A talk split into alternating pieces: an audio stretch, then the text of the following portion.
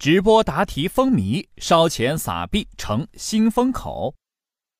欢迎收听今天的财经好声音。喜欢节目的朋友可以点击上方红星进行关注。最近突然爆红了一些答题 APP，王思聪、张一鸣、周鸿祎等大佬们疯狂撒钱，众多网友纷纷加入答题大军。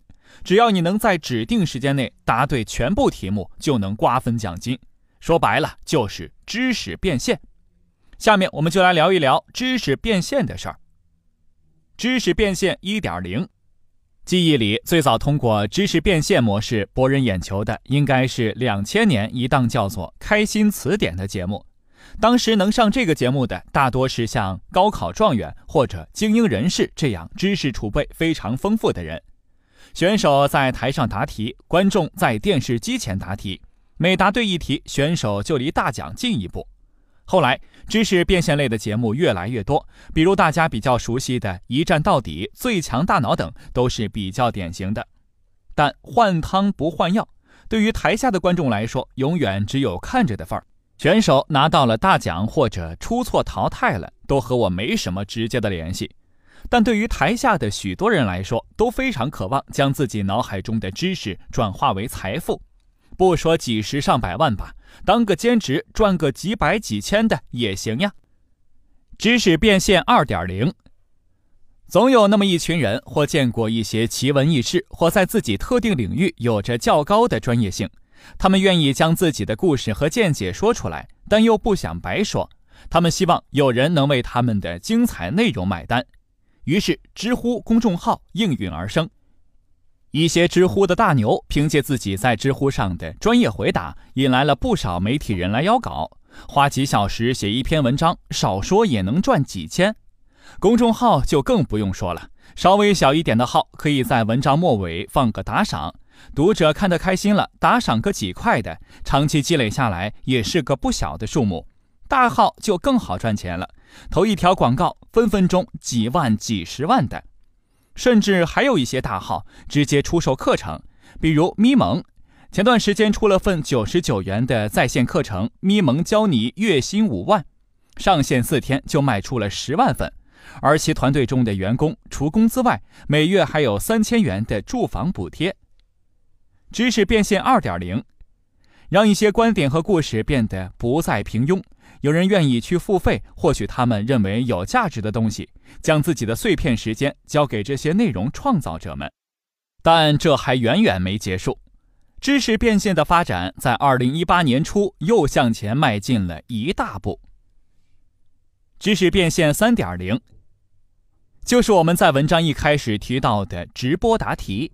一月三号晚，你们的老公王思聪发了一条“我撒币我乐意”的微博。像王思聪微博中的冲顶大会，今日头条旗下西瓜视频的百万英雄，映客旗下的知识超人，以及花椒直播旗下的百万作战等，都是直播答题 APP。那么，究竟是怎样的一种答题模式呢？多人同时在线答题，官方会事先告知每天有几轮答题，以及每一轮的开始时间、奖金总数。到指定时间，直播竞答开始，数十万人一起听题答题，答对的进入下一题，答错的则被淘汰。全部答对，恭喜你，可以一起瓜分奖金了。奖金有多有少，少的时候每人到手还不到十块，但多的时候一百万被二十三人瓜分，平均每人拿到四万多。题目有难有易，一起答胜算更大。简单的题目可以简单到什么程度呢？没错，就是六加六十六等于多少这样的程度，而且并不是个别。但难的时候，比如“西瓜视频”四个字一共有多少笔画，这种题基本上就听天由命了，因为每道题必须在十秒内答完。比较难的题一般会出现在最后一两道，并且鉴于答题时间的限制，建议大家可以叫上几个朋友一起答。尤其是如果有正在高考的弟弟妹妹啥的，一定要拉过来。毕竟对于大多数人来说，高中时期是自己知识的巅峰期。复活机会，道出获客方式。在开始答题前，如果你能成功邀请到一位新用户下载 APP 来答题，就可以获得一张复活卡，让你在答错题时免受淘汰。而这正是答题模式迅速火爆的原因所在。因为邀请一位好友并不难，而且还可以大家一起赚钱，何乐而不为呢？凭借这种病毒式的营销方式，几天时间，平台的同时在线人数就从一开始的几千，一下子冲到了上百万。站在互联网的获客角度，这绝对是一次低成本高收益的策划。很多人聚在一起，从一开始的约饭变成了约答。人来了怎么赚钱？在商言商，不逐利显然不是商人的本性。那么豪掷数亿资金，究竟能为他们带来什么呢？一些行业人士还有专业媒体已经做出了分析，其获利来源可能有两方面。一是低成本获客，有媒体这样分析：花椒百万赢家在一月六号以送出一百三十二万元为代价，获得了四百多万网友的参与，获客成本平均零点三三元。其实这样算并不正确，毕竟这四百多万参与的网友有一部分本身就是花椒的用户，对于花椒平台来说，拉新才是最重要的。当然。假如有一半参与直播答题的用户是新用户，那获客成本也只有零点六六元，依然很小。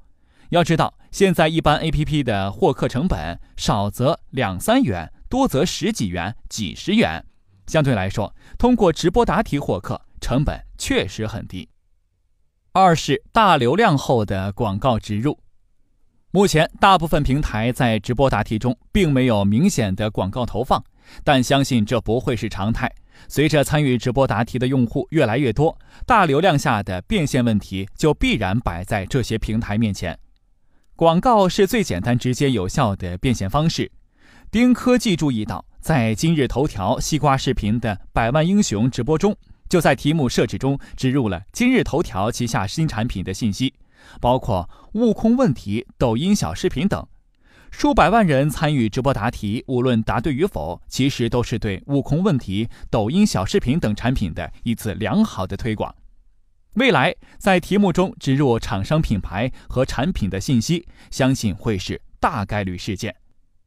有何隐忧？虽然我们能够看到直播答题的一些获利方式，但直播平台重资本砸向有奖答题，还是有一些隐忧。其一，竞争门槛低。用户粘性差，从冲顶大会到百万英雄、百万赢家、知识超人，短短一周时间就有四五家大型平台参与到直播答题的竞争中。除了奖金设置不同外，所有平台的玩法几乎一致。答对十二道题可分奖金，邀请新人注册可获得复活卡。各平台拼的除了奖金额度外，技术、运营等几乎没有多少发挥空间。低门槛的竞争，一方面会让竞争趋于白热化，另一方面也让用户对单一平台不会有特殊的粘性。其二，获客快，但流失也快。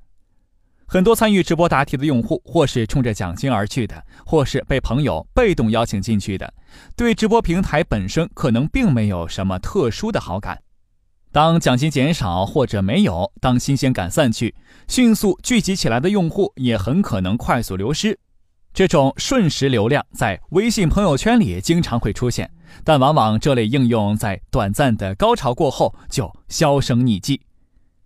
其三，广告等收入或难弥补巨大投入。如果一个直播平台投入十亿奖金，那么回收成本乃至盈利一定是一件很难的事情。今日网红发布的《二零一七直播行业半年报》显示。映客二零一七年上半年流水为二十一点八八亿元，而此前映客披露的数据，二零一七年一季度映客直播收入十点三五亿元，净利润二点四四亿元。如果真的投入十亿做直播答题，那么相当于花掉半年一半的流水，三到四个季度的利润。广告收入能否弥补这么大的投入，是个值得深究的问题。有专业的分析人士表示，答题模式将成为2018年的第一个风口，这是继直播短视频后移动视频的又一次演化。知识变现模式的转变，预示着再小的知识也能转化成实在的收益。再也没有人会说出读书无用的观点，所有的积累都会成为财富转化的可能。